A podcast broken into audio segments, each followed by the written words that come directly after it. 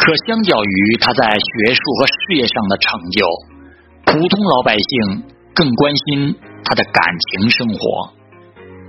一九二一年，十六岁的林徽因游历欧洲，结识了正在英国留学的徐志摩，两人互相吸引，多有书信往来。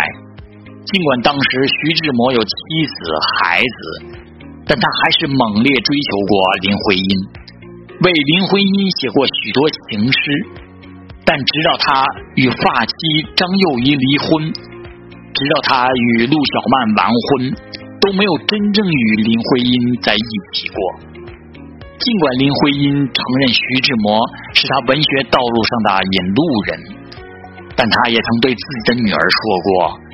林徽因当初爱的并不是真正的我，而是他用诗人的浪漫情绪想象出来的林徽因。而事实上，我并不是那样的人。而林徽因真正的爱人是梁思成。一九二四年六月，林徽因与梁思成在梁启超的安排下，同时赴美攻读建筑学。一九二八年。他们在渥太华的中国总领事馆举行婚礼，他们既忠于西方式的爱情生活，又是遵从父母之命所结的秦晋之好。夫妻两人郎才女貌，两个家庭门当户对。结婚后，梁思成对于林徽因可以说是呵护备至。加上夫妻二人也有共同爱好建筑事业，两人极其恩爱，相濡以沫。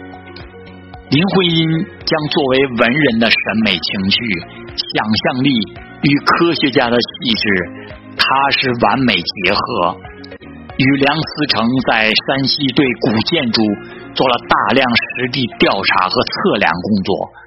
使得山西众多埋没于荒野的国宝级古建筑为人所知，以致走向世界。